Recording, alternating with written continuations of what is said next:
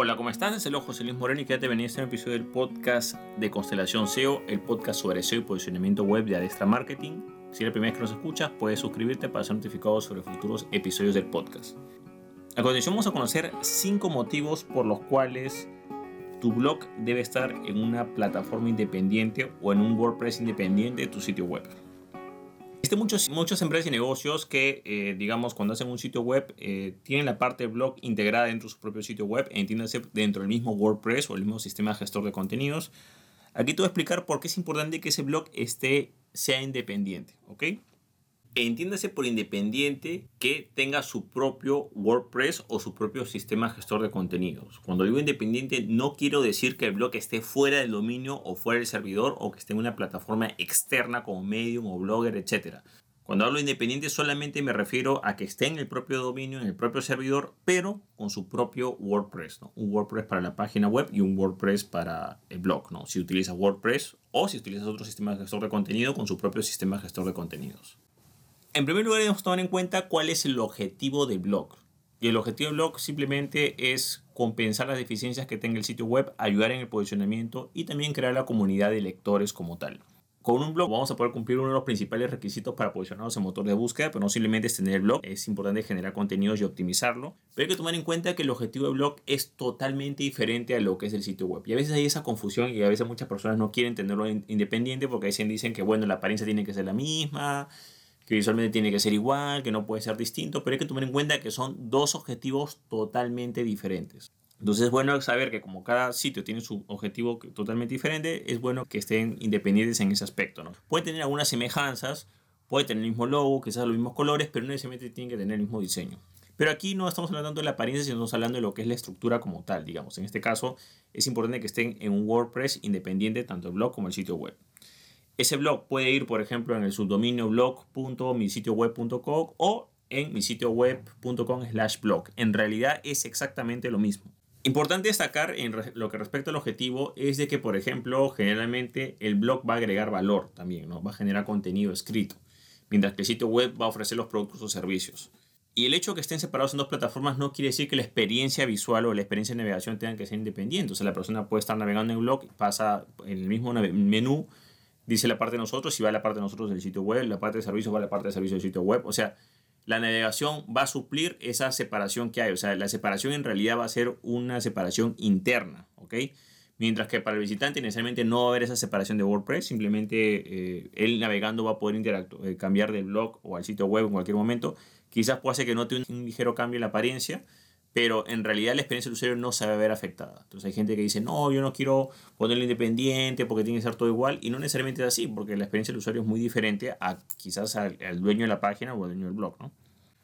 Ahora, el segundo punto o el segundo motivo por el cual tienes que tener el blog separado del sitio web en lo que respecta a lo que es gestor de contenidos o lo que es el WordPress es para poder analizar las estadísticas de una forma eh, independiente y de forma más exacta, ¿no? Es recomendable que el blog y el sitio web cada uno tenga su propio WordPress, pero que también tengan su propio Google Analytics. Al tener su propio Google Analytics o su propio Google Search Console, que es una herramienta complementaria, en primer lugar vas a poder saber los indicadores de cada sitio. Y a veces las estadísticas del blog son totalmente diferentes a las estadísticas de un sitio web. Por ejemplo, un indicador muy básico es, por ejemplo, los sitios más visitados. Generalmente en el blog van a haber artículos y van a aparecer los artículos más visitados claro, puedes tener artículos antiguos que te generan buen tráfico o que tienen bastantes visitas, pero eso te distorsiona un poco la estadística porque, por ejemplo, está, está bien que sepas cuáles son los artículos más visitados, pero también quieres saber cuáles son las secciones de tu web que son más visitadas, contactos, servicios, etcétera, ¿no? O sea, qué sección tengas en tu sitio web. Entonces, para tener esto separado correctamente, lo mejor es que tengas un analytics en tu propio blog, donde por ejemplo el indicador de secciones más visitadas, los 10 primeros o los 20 primeros, va a salir solamente los artículos o secciones del blog. Y en lo que corresponde al sitio web van a aparecer las diferentes secciones como por ejemplo nosotros, servicios, productos, contacto, últimos proyectos, mejor entenderlo, cosas diferentes. Ya no es tanto de contenido, sino es tanto de lo que es cómo figuran los, los productos o servicios como tal. Algo similar ocurre cuando analizamos palabras claves. Por ejemplo, las palabras claves del blog son diferentes porque están más relacionadas con los contenidos que generamos para esos artículos, que son contenidos que agregan valor, mientras que las palabras claves por las cuales quizás las personas llegan a las diferentes secciones del sitio web están más relacionadas a la marca de la empresa o los nombres de los diferentes productos o servicios. Entonces, cuando esto está separado, se puede analizar mejor. Cuando están todos estos datos juntos, eh, generalmente también se pueden analizar, pero es un poco más difícil hacer un análisis adecuado. Ahora, otro punto que debemos tomar en cuenta son los tiempos de carga y la optimización on-page. Por ejemplo, en el caso del blog, por ejemplo, puede ser un poco más ligero, puede estar más optimizado para motores de búsqueda, sobre todo en la parte de on-page, puede cargar más rápido porque nos podemos dar ese lujo porque el blog es más simple, no hay necesidad que tenga tantos elementos como tal, ¿no? Es un formato más ligero. Y es bueno que ese blog sea ligero para que pueda compensar, digamos, algunas deficiencias del sitio web. Si el sitio web es un poco pesado, un poco lento, el blog precisamente va a compensar eso. También, por ejemplo, eh, si estamos hablando de WordPress, eh, siempre se recomienda que un sitio web no tenga más de 5 o 10 plugins o plugins en WordPress. Bueno, pues el blog funciona con una cantidad mínima de plugins y puede ser un blog ligero para que pueda cargar rápidamente, mientras que quizás el sitio web puede tener un poco más de plugins o un poco más de complementos que quizás pueden ralentizarlo un poco más.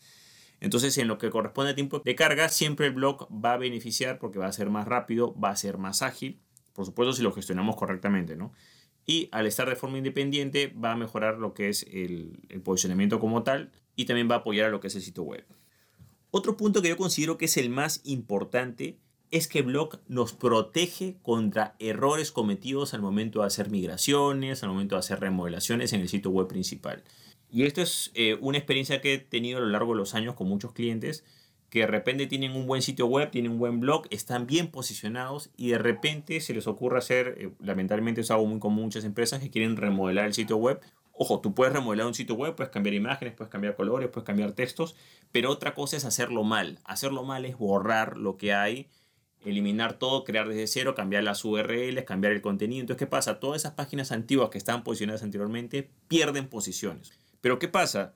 Que cuando tienes el blog separado, o sea, si el blog está independiente en otro WordPress y digamos el sitio web lo echas a perder literalmente, o sea, es una mala migración, contratas a una persona, un diseñador, un programador que no tiene experiencia en lo que es sitio web con tráfico, no tiene idea de lo que son las URLs, las borra, coloca URLs nuevas y de repente hay un montón de enlaces rotos, se pierde un montón de tráfico porque las páginas ya no existen.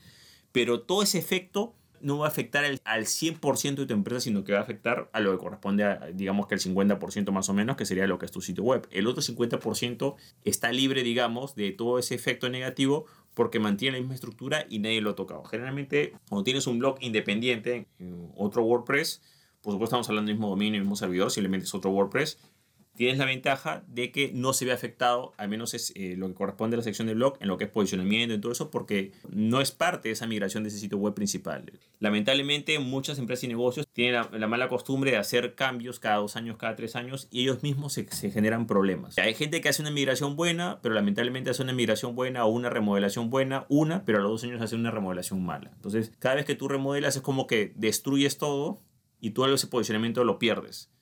Por supuesto que lo ideal es que no hagas esto. Lo ideal, o sea, la forma correcta de abordar este tema es que simplemente hagas una migración o una remodelación del sitio web de forma correcta. ¿okay? Manteniendo las URLs, manteniendo el contenido y expandiéndote. Pero lamentablemente no es así en la mayoría de los casos.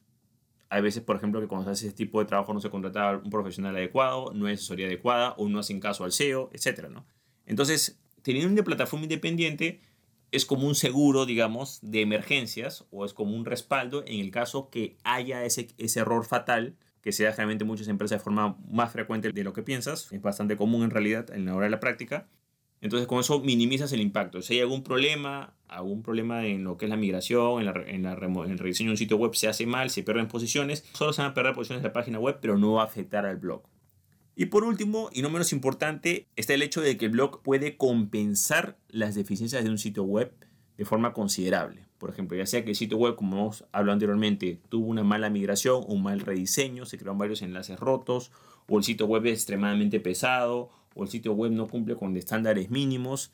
Si el blog es muy bueno, va a poder compensar. Es como que tú tengas, no sé, pues, pone que tu sitio web es un menos 5 y tu blog es un más 10, bueno, pues te quedarías con un 5. O sea, compensa el efecto negativo que tiene el sitio web. ¿ok?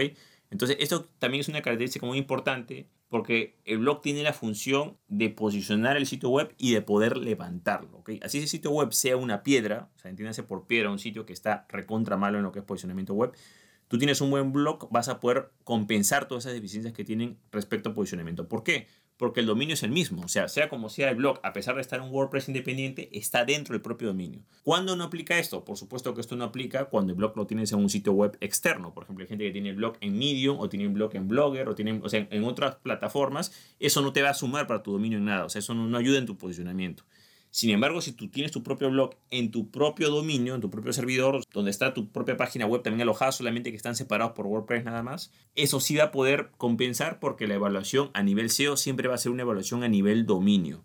Va a sumar todos los promedios y va a decir, bueno, a este dominio le doy tanto, a pesar de estar en una plataforma independiente. Entonces, el blog va a tener la capacidad de compensar esas deficiencias, todos esos errores que se puedan cometer en el sitio web Ojo, tampoco digo que esto sea lo ideal, por supuesto que lo ideal es que tengas un sitio web que tenga unas condiciones mínimas, digamos, de, lo que es funcionamiento, ¿no? Tiempos de carga, que funcione correctamente, que no, no, esté tan mal diseñado, que no demore mucho en cargar, etc. Y hay que tomar en cuenta que esta compensación va a depender mucho, no solamente estamos hablando de la parte de on-page o rendimiento de blog o optimización del sitio web, va a jugar mucho el factor eh, movimiento, o sea, ritmo de publicación, generación de enlaces internos, externos, comentarios que recibe el blog, tráfico que recibe, o sea, todos esos factores van a hacer que eso realmente compense. Hay gente que, por ejemplo, que comete el error pensando de que, bueno, tengo un blog muy bueno respecto a tiempos de carga o a rendimiento está bien, pero eso no es suficiente. Lo más importante es que ese blog tenga ritmo de publicación por ejemplo, un blog con un ritmo de publicación de un artículo al día, o sea, artículo diario, suma muchos puntos, digamos, en ese aspecto.